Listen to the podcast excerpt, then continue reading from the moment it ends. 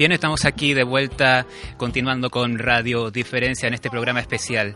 Ahora vamos a conversar eh, con María Estela Gascón Buen día, quien es eh, representante de la Guardia Civil, área de personas y en Unidad Orgánica de Policía Judicial de la Comandancia de la Guardia Civil de Cuenca, cuyas preguntas la va a realizar la estudiante Elena Escavi. Hola, buenos días, gracias. Lo primero de todo, gracias Estela por poder contar contigo para este primer programa de Radio Diferencia. Y para comenzar con la entrevista, ¿podría explicarnos la diferencia que hay entre violencia de género y violencia doméstica? Sí, muy buenos días. Muchas gracias también a vosotros por invitarnos. Pues a ver, son dos delitos eh, que en un principio parecen ser muy similares, pero que hay una clara diferencia. Y es que el autor siempre es un hombre y la víctima siempre será una mujer y entre ellos la unión que tienen es que han sido o son pareja sentimental.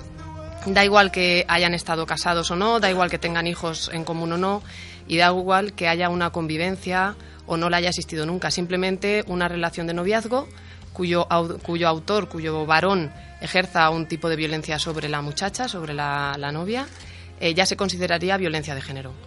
Por otro lado, el delito de violencia doméstica sería el delito que, se, que ocurre en el ámbito doméstico. Ahí el autor puede ser de cualquier género, igual que la víctima, y no tienen por qué haber una relación sentimental. Pueden ser los padres hacia los hijos, los hijos hacia los padres, entre hermanos, que haya una convivencia. De acuerdo. Eh, y ahora, ¿podría explicarnos brevemente cómo trabajáis ante un caso de violencia de género desde que se presenta la denuncia? Bueno, yo eh, estoy dentro del grupo de MUME, de especialistas mujer y menor, y nuestro grupo lo que tiene, tiene varias funciones, en especial es la de eh, asesoramiento y apoyo a las unidades de seguridad ciudadana cuando necesitan algún tipo de un apoyo especializado, tienen alguna duda en la instrucción de diligencias, nos consultan a nosotros y también de supervisión de los casos que realizan de violencia de género. Así como vamos a los casos que son, se consideran de violencia de género graves, donde las lesiones que se han producido eh, a la víctima son graves o incluso llega a la muerte. Realmente eh, los verdaderos actores eh, dentro de la Guardia Civil en el tema de violencia de género son los compañeros de seguridad ciudadana, puesto que son ellos los que reciben el aviso en un primer momento de que se está produciendo un hecho de violencia de género, los que acuden al domicilio, tienen que tener mil ojos en ese momento puesto que hay veces que no obtenemos mm, eh, declaraciones testificales, no hay nadie en la vivienda, o si hay a lo mejor son los niños, a los que no se les tomaría declaración si son chiquititos, a lo mejor son familiares que muchas veces pues no quieren declarar porque es eh, madre mía qué follón incluso la víctima no pone denuncia. Entonces los compañeros de seguridad ciudadana eh, ese momento en el que llegan a la vivienda es muy muy importante puesto que verán si hay objetos rotos si la víctima presenta algún tipo de lesión la situación en la que se encuentra el agresor, si está alterado, si no, a lo mejor ni tan siquiera está. Entonces, eh, ellos van allí, eh, atienden a la víctima, le prestan apoyo para llevarla al centro médico si presenta algún tipo de lesión y se instruyen unas diligencias. Se realizan gestiones para la localización del autor si no estuviera allí, se procede a su detención y a su puesta, a su puesta bajo la autoridad judicial, ¿de acuerdo? Se entrega a la autoridad judicial para que sea él ya el que dictamine si procede o no la prisión o una orden de protección. Y una vez ya que ha pasado la vista judicial, eh, los compañeros siguen siendo los actores ahí, porque siguen ellos eh, ese control, eh, esa protección de la víctima, ese control del caso y, tienen una serie de entrevistas periódicas con ella según el valor de riesgo que tenga ese caso en concreto. Entonces, existen mm, distintos niveles de gravedad ¿no? en los casos de violencia. Efectivamente, dentro de las diligencias tienen que rellenar unos formularios los compañeros en los que tienen una serie de preguntas pues, de ámbito laboral, tanto de la víctima como del agresor, ámbito económico, dependencia, tanto emocional como económica, si tienen o no hijos, si se han producido otros hechos similares con anterioridad. Eh, si la gravedad del caso, si realmente ha habido unas lesiones más graves, menos graves, los compañeros, después de haber recopilado todos los datos posibles, realizan una valoración de riesgo. Ese formulario automáticamente te da un resultado y te puede dar no apreciado, bajo, medio, alto o extremo. Eh, cada valor, cada valoración lleva automáticamente también unas medidas policiales que son las que se le presta a la víctima. El nivel no apreciado, pues bueno, unas entrevistas esporádicas, ir preguntando cómo se encuentra. Conforme vamos subiendo de nivel, conforme se va subiendo, tiene unas medidas un poquito más específicas. Si es un nivel bajo, ya se le facilita una serie de teléfonos para que esté en contacto eh, un, un, agente policial con ella en el momento en el que lo necesite. Si es medio, se le puede acompañar a las sedes judiciales si se ve que hay un riesgo. Si es alto, pues ya tiene eh, un, seguimiento mayor la víctima, prácticamente están las 24 horas del día en la puerta de la vivienda, la acompañan donde haga falta. Y si es extremo, están las 24 horas una patrulla en la puerta de su casa. Y donde vaya ella, van ellos. Y también un control, en ese caso también, al agresor. Saber dónde se encuentra hasta que ese nivel baja. Entonces, es eso, dependiendo del nivel de todos los datos que se obtengan en la denuncia, se realiza esa valoración. Y luego existe otra valoración, que es la valoración policial de evolución de riesgo, que se realiza periódicamente. Dependiendo del nivel anterior que dio la valoración, pues tienes que hacerla antes de unos plazos. Si es no apreciado o bajo, se daría antes de los 60 días. Obligatoriamente tienes que realizar un nuevo, una nueva valoración. Si es en el bajo, tiene, si es en el medio, tienes que hacerlo en, tres, en 30 días. Si es alto, en 7. Y si es extremo, antes de que pasen 3 días. En esa segunda valoración, bueno, en esa segunda valoración y las posteriores, las de evolución de riesgo, lo que se quiere ver es si ha ocurrido algún incidente nuevo en ese tiempo, a lo mejor es para bien o para mal. A lo mejor el agresor pues ha encontrado un trabajo estable, tenía una adicción y se ha apuntado a unos cursos para desintoxicación, a lo mejor ha encontrado una pareja y eso ayuda a que a lo mejor ese nivel vaya bajando o por el contrario, a lo mejor estaba antes en prisión y se ha puesto en libertad. Entonces es desde la última valoración hasta la siguiente. O sea que la víctima nunca se le olvida, se continúa con ella. Es más, aunque no haya dictado una orden de protección, en la última, en la norma técnica 1 barra 2016, hay un apartado en el que dice que si la valoración de riesgo es bajo o superior, se mantendría las visitas con la víctima y las valoraciones aún no existiendo orden de protección. No se les olvida a la víctima aunque no tengan orden de protección. Y para finalizar, ante un incumplimiento de una sentencia dictada por un juez, ¿cómo actuáis? Pues ante los quebrantamientos eh, existirían, podríamos decir, dos tipos de quebrantamiento. Uno en el que la víctima no está de acuerdo y otro, por desgracia, en el que ella también ha autorizado ese, ese quebrantamiento, esa aproximación, esa comunicación. En el caso en el que la víctima no autoriza, eh, se procede a la detención del autor y se realizan las diligencias que conlleva tanto un delito de quebrantamiento em, eh, como un delito nuevo de violencia de género si ese quebrantamiento ha consistido en nuevas amenazas, nuevas lesiones, nuevas agresiones. ¿De acuerdo? En el caso en el que el quebrantamiento eh, ocurre teniendo conocimiento la víctima, autorizando la víctima a ello, también se procede a la detención del autor. A la víctima no, la víctima no tiene ninguna orden de alejamiento, pero a ella es muy importante tomarle una declaración, hablar con ella y ver el motivo por el que realmente eh, ha autorizado el que, el que él se acerque o el que él se comunique con ella. Puesto que hay veces que cuando él está delante, ellas dicen, no, yo es que lo quiero, quiero convivir otra vez con él, pero cuando él ya no está, a lo mejor dice, me amenazó, eh, mm, necesito dinero, eh, dependo de él y muchas veces no saben que hay muchísimas, muchísimas ayudas que los centros de mujer, eh, ayudas económicas, ayudas laborales le pueden, le pueden dar y no es necesario reanudar esa convivencia. El quebrantamiento lleva detención siempre del autor. De acuerdo, pues muchas gracias. De nada, gracias a vosotros.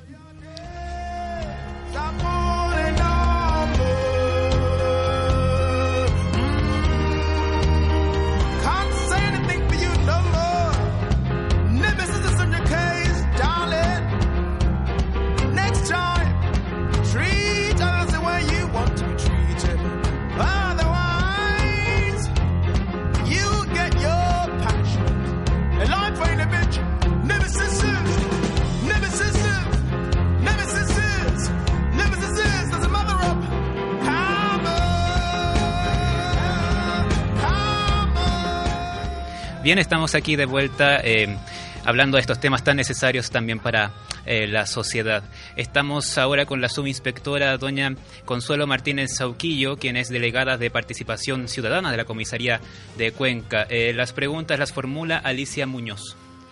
Buenos días, Consuelo. Es un placer tenerla aquí con nosotros. El placer es nuestro porque nos hayáis invitado. Bueno, comienzo con la primera pregunta. ¿Con qué frecuencia sueles recibir denuncias por violencia de género? Bueno, pues eh, como en la intervención de, de Alicia ha señalado que, esto va por, por ciclos, son rachas, ahí tenemos temporadas que se reciben más denuncias por violencia de género que otras. Mm, sí que es cierto que hay coincidencias por estudios que, se han realizado en épocas de, vacacionales, mm, épocas navideñas, por ejemplo, fines de semana, puentes. Sí que es cierto que en estas fechas o incluso a lo mejor eh, fiestas locales donde a lo mejor eh, quizá haya mm, más convivencia, haya un consumo mm, quizá a lo mejor más de alcohol. Entonces, estas cosas sí que pueden a veces eh, un poco agravar situaciones de violencia que se están produciendo en domicilios y que llevan a la víctima mm, a casos extremos en que tengan que venir a denunciar a la comisaría. Muy bien. ¿Qué proceso se sigue para denunciar? Bueno, pues eh, la víctima, en cuanto se persona en, comisaría y se pone en contacto con el primer policía que la recibe en la puerta, le cuenta un poco, un breve resumen de, su problema, viene a denunciar una violencia de género. Inmediatamente se ponen en contacto con ella policías especializados, policías que pertenecen a la, recientemente creada UFAM, la Unidad de Familia Mujer, y desde este primer momento los policías ya eh, acompañan a la víctima hablan con ella, una primera entrevista, eh, la víctima les empieza a contar su problema y entonces ellos si detectan que hay un delito, inmediatamente inician el, protocolo de actuación. Eh, ¿Es más común la denuncia de las víctimas o de los familiares? Depende de los casos, pero quizás es más común eh, la denuncia de las víctimas. Hay casos también en que viene algún familiar, incluso tenemos eh, datos también mm, que han venido amigos a denunciar o incluso también, y además no menos importante, son las llamadas que se reciben de, de testigos, de vecinos. ¿Qué pasa con las personas que quieren proteger su identidad? ¿Se podría tener una denuncia anónima? se puede hacer una denuncia anónima. Lo que pasa que una denuncia anónima por la por parte de la víctima no, tiene en principio ningún sentido, porque no se le puede dar protección, no se puede hacer una investigación si no sabemos los datos de la víctima. Sí que es cierto que a veces tenemos llamadas eh, de personas, de, testigos sobre todo, que quieren quedar en el anonimato, no quieren que, se les moleste, no quieren estar en ese procedimiento judicial que hay posterior a, a una denuncia, un atestado policial entonces eh, llaman por teléfono y no dan los datos. Pero bueno, simplemente con esa llamada nosotros ya tenemos constancia de que puede haber un delito de violencia de género o violencia doméstica y solamente con tener esa información, esa escasa información, los policías se ponen en marcha y se ponen a investigar. Se trasladan hacia ese lugar donde el testigo ha dado los datos, se empieza a investigar, se empiezan a hacer gestiones, si es cierto, si hay veracidad en, el testimonio de esta persona. Y, bueno, pues en caso de que haya indicios de violencia de género, pues entonces se empieza, se aplica el protocolo de actuación contra las víctimas de violencia de género. Perfecto. ¿Cree que se le da la suficiente importancia a este tipo de abusos? Siempre. Se le da toda la importancia. Vale. En 2011 se dieron 363 casos de violencia de género en Cuenca y en 2016 ese número ha ido disminuyendo considerablemente. ¿Cree que las personas han ido concienciando y para ello se han tomado medidas? Mm, afortunadamente yo creo que ahora mismo en, la actualidad eh, la sociedad está sensibilizada con este tema y gracias a todas las campañas de concienciación, de sensibilización, yo pienso que ahora mismo la sociedad confía en, las fuerzas y cuerpos de seguridad del Estado, confía en todas las instituciones que, están trabajando para erradicar este tipo de violencia y, claro que influye, por supuesto. Estas campañas de sensibilización influye. También influye mm, otra serie de actividades que estamos realizando, por ejemplo, desde la Policía Nacional, porque nosotros eh, abarcamos la violencia contra la mujer desde dos ámbitos, uno que es desde la prevención y otro que es desde la intervención. Intervención es investigación de los hechos y protección de la víctima, como antes ha dicho mi compañera María Estela, protección de la víctima desde el primer momento, investigación por los policías especializados. Pero también hay otra actividad que quizás es menos conocida y es el plan director El plan director es un, plan de prevención, fue un acuerdo entre el Ministerio de Educación, Cultura y Deporte con el Ministerio del Interior. Este plan se llevó a cabo desde el, el inicio de este plan de una forma provisional, eh, fue en el 2007, mediante la instrucción 3 eh, barra 2007 eh, se iba haciendo eh, durante cursos, se iba actualizando todos los cursos y por fin en el, en el 2013 eh, ya tiene carácter definitivo. El plan director es preventivo. Es preventivo y consiste en charlas sobre violencia de género, sobre violencia doméstica y sexual en los institutos, incluso en los colegios. Pero sobre todo aquí en Cuenca eh, estamos impartiendo estas charlas en primero de la ESO, en segundo, en tercero, incluso en bachillerato y FP básica. Perfecto, muy bien. Desde el cuerpo de la Policía Nacional, ¿cómo podría garantizar este cuerpo la sentencia fijada por un juez, como es el caso de una orden de alejamiento, que se cumpla? con policías especializados en su protección, en el acompañamiento. Como he dicho antes, desde el primer momento que la víctima viene a comisaría, eh, ya hay unos policías que se encargan de la investigación, que están acompañados por la víctima en todo momento, y hasta el proceso judicial, incluso hasta el día de la vista oral, hay unos policías encargados de su custodia. Los ángeles custodios que decía antes la jefa de, de violencia contra la mujer de la subdelegación de gobierno. Hay unos policías encargados de su acompañamiento, de su custodia y que están continuamente en contacto con la víctima. Incluso una vez que ya se le ha, que ya se le ha hecho la condena al autor, eh, están en contacto permanentemente con estos policías. Vale, pues esto es todo y repito, muchas gracias por asistir. Muchísimas gracias a vosotros.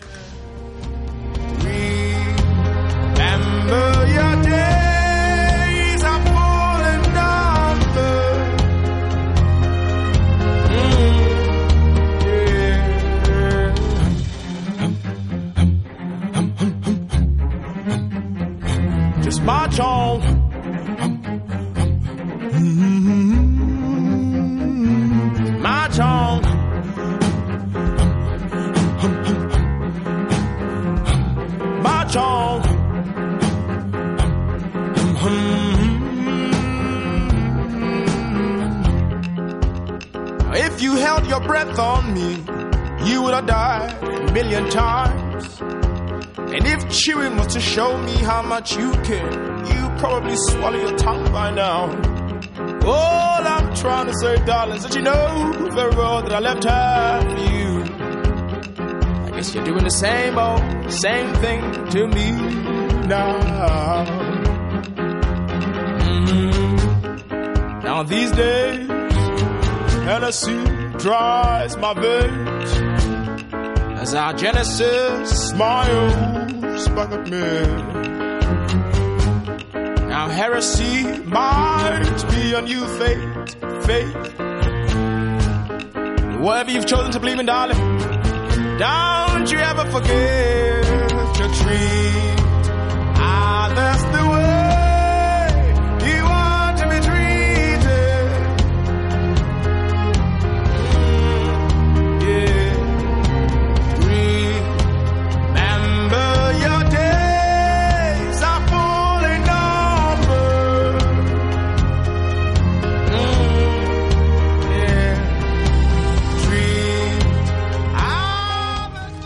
Bien, estamos aquí de vuelta con este programa especial en Radio Diferencia. Estamos ahora junto a Cristina Delgado eh, García, quien es de técnico provincial de la Cruz eh, Roja. Las preguntas las va a plantear Vanessa Moreno. Buenos días, Cristina. Buenos días. Eh, bueno, lo primero, eh, ¿en qué consiste el, el proyecto Atempro que tiene eh, Cruz Roja entre manos? El proyecto Atempro es un servicio telefónico de atención y protección a las víctimas de violencia de género que ofrece a las víctimas una respuesta inmediata, una atención inmediata los 365 días del año, las 24 horas del día.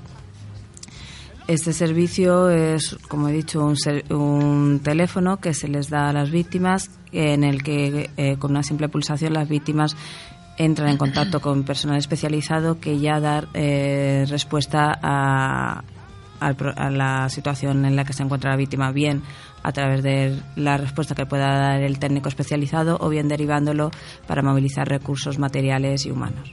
¿Y a quién se le entrega este terminal? a víctimas de violencia de género que, de género, perdón, que son em, derivadas de las oficinas de atención de víctimas de violencia de género, que son ellas quienes eh, valoran y solicitan este servicio. Cruz Roja es la entidad encargada de prestar este, este servicio y explicarle a la víctima en qué, en qué consiste y la utilización de él. Y bueno, para acabar, eh, ¿qué medidas crees que se pueden llevar a cabo en la provincia eh, para combatir la violencia de género? Mm, vamos a ver, creo que desde todos los organismos se están llevando muchas eh, y, muy completas medidas para combatir esto. Pero creo que a lo mejor habría, habría un poquito más de coordinación entre los diferentes organismos y de diferentes profesionales. Pues muchas gracias, Cristina, por estar con nosotros. If I held my breath on you, I would have died a thousand times. And if chewing was to show you how much I kid, I'll probably be wearing dentures by now. Said if I held my breath on you, I would have died thousand times. And if chewing was to show you how much I kid, I'll probably be wearing dentures by now. Now promises broken. Nemesis, our token. Mm-hmm. You turn around, march on to your new home. Oh.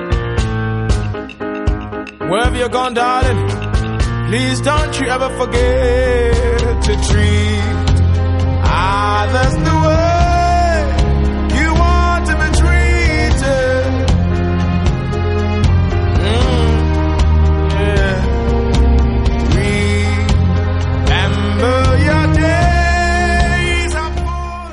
Bien, estamos aquí de vuelta ahora con nuevas eh, invitadas junto a Ana Cruz, quien es docente en el Instituto Pedro Mercedes. Eh, eh, desempeña en el Departamento de Filosofía de dicha institución, también junto a dos estudiantes, Paula Gómez y también Alicia Ojan Gurem. Las preguntas las va a realizar Itziar Agudo. Hola, buenos días, Ana, Paula y Alicia. El Instituto Pedro Mercedes está realizando un proyecto contra el machismo. Hace unos meses se realizó una encuesta en la que participaron profesores y alumnos de secundaria, bachillerato y formación profesional. ¿Cómo están tratando el tema a partir de la encuesta? Hola, buenos días. Muchas gracias por invitarnos y enhorabuena por esta iniciativa. Estamos muy contentos de estar aquí. Eh, pues resulta que impartiendo valores éticos en cuarto de, la ESO se nos ocurre hacer unas lecturas y esas lecturas nos llevan a tomar la iniciativa de, tomar el pulso a, a, la población que estamos en el Pedro Mercedes sobre qué pensamos del feminismo, qué pensamos del machismo, si entendemos que existe o no existe, si lo podemos ejercer, si hemos sido víctimas. Small Y la mejor manera que se nos ocurre de saber eh, esto con realidad y con certeza es preguntándonos a nosotros mismos, a toda la comunidad educativa.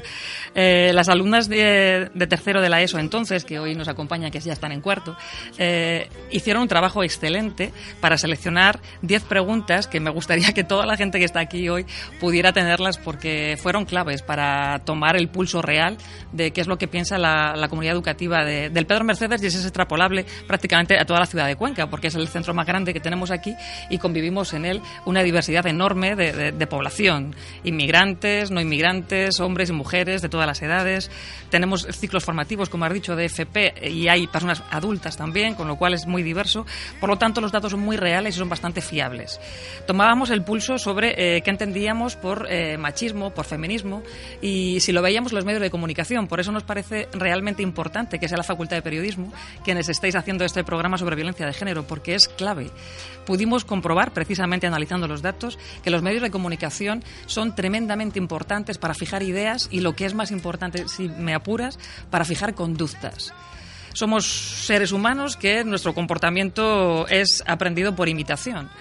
Y los medios de comunicación transmitís muchos roles de género, muchos roles sexistas, no siempre buenos, no siempre igualitarios y en ocasiones violentos, que la población estudiantil y los adultos también, pues eh, los hacemos nuestros y los hacemos a diario, ¿no? Y esto es eh, tremendo. Los datos eh, que están en la encuesta, que todo el mundo puede, puede visitar en la web del instituto, son demoledores son demoledores. Existe el machismo, eh, unas veces no somos conscientes, otras veces somos conscientes, y existen paradojas tan importantes como que reconocemos que existe el machismo, pero no vemos la necesidad de implantar el feminismo.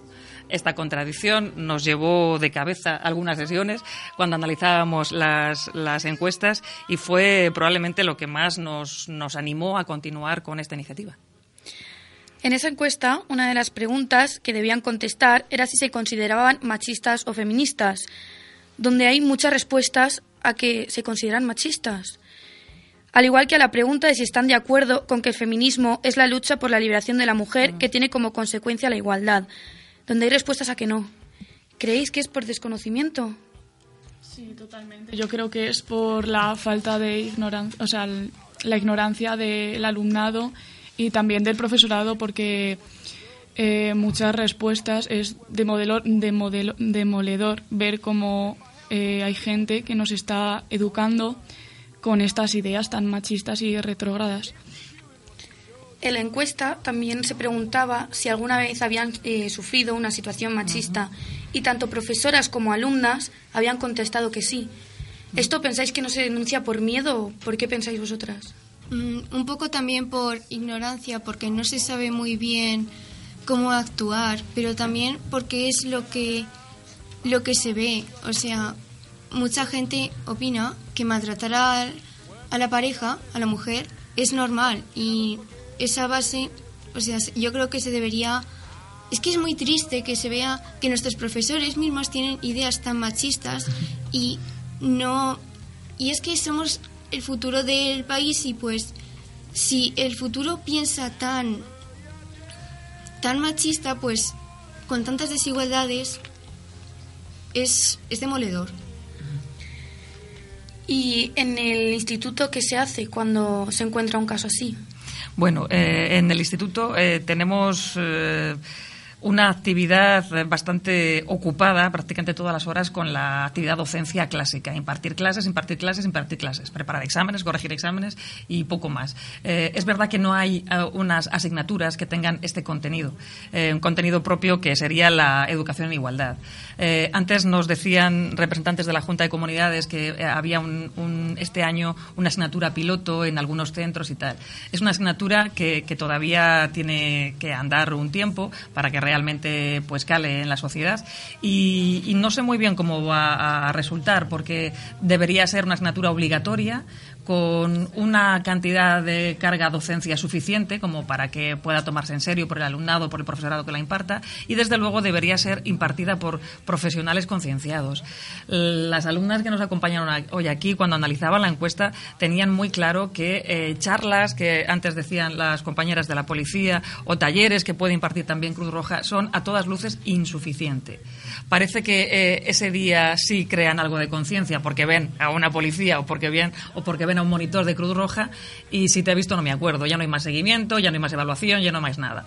La educación eh, tiene que, que, contener como parte curricular necesaria y obligatoria la igualdad, la igualdad entre hombres y mujeres. Pero, pero como se contiene en matemáticas la trigonometría o como se contiene en historia la guerra civil española, exactamente igual ha de ser un contenido serio, ha de ser un contenido riguroso y debe estar impartido por profesionales para que realmente pueda surtir el más mínimo eh, efecto entre la población. ¿Y vosotras pensáis que es necesario concienciar a los adolescentes en especial y que todos los institutos deberían tener proyectos que muestren la realidad de la situación, como ha sido en vuestro caso? Sí, por supuesto, pero yo creo que más que en los institutos debería empezarse por el colegio, porque es ahí donde, donde la educación nos enseña a ser como somos, como a nuestros ideales, nuestros pensamientos. Por ejemplo, una de las preguntas de la encuesta era que cuál era el color del feminismo. Y como resultado casi todo el mundo decía el rosa porque desde pequeños nos ha enseñado que el rosa es el color de las chicas, el azul es el de los chicos, los hombres son fuertes, las mujeres, las mujeres son delicadas y débiles. Y creo que deberíamos empezar mm, por el principio, con gente de, de primaria, de, de guardería, mm, intentando erradicar estos estos em, roles de género. Sí, sí, los sexismos directamente. Esa fue una de las preguntas que nos llamó la atención. Y otra fue que si alguna vez os habíais pensado el qué poneros por miedo a lo que os dijesen o lo que os pudiesen hacer. ¿Vosotras habéis tenido ese caso? ¿Conocéis alguna amiga que le haya pasado esto?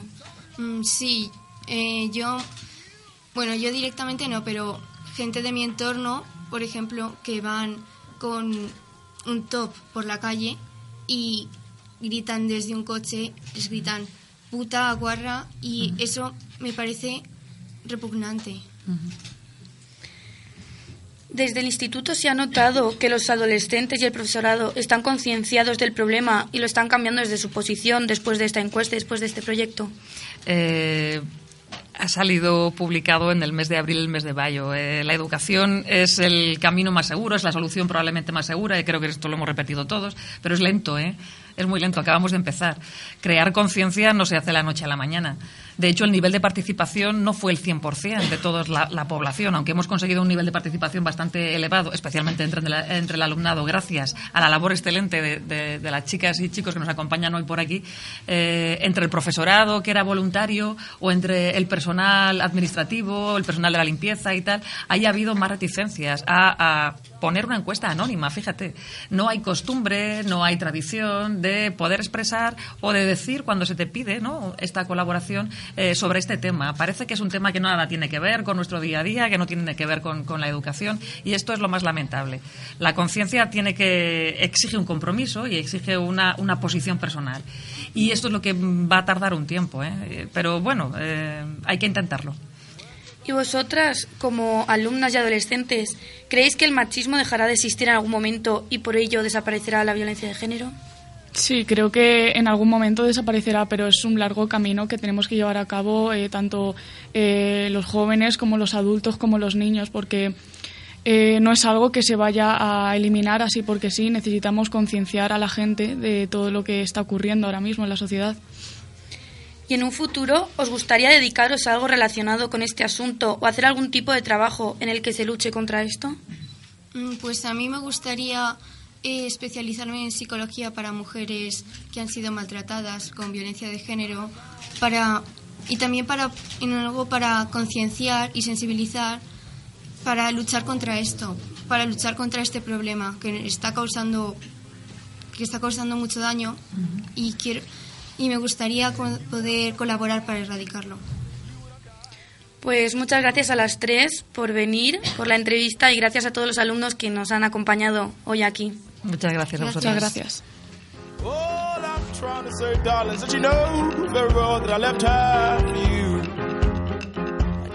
Bien, así damos por finalizada esta primera parte de nuestro primer programa aquí en Radio Diferencia. Les damos las gracias a todas las personas que han participado, que han aceptado esta invitación a esta, eh, nuestros estudios ubicados en Periodismo Universidad de Castilla-La Mancha. Estamos dando pasos, sumamos esfuerzos y claro, se debe eh, también conocer las instituciones que están presentes en la provincia y también en la comunidad, que luchan por este tema.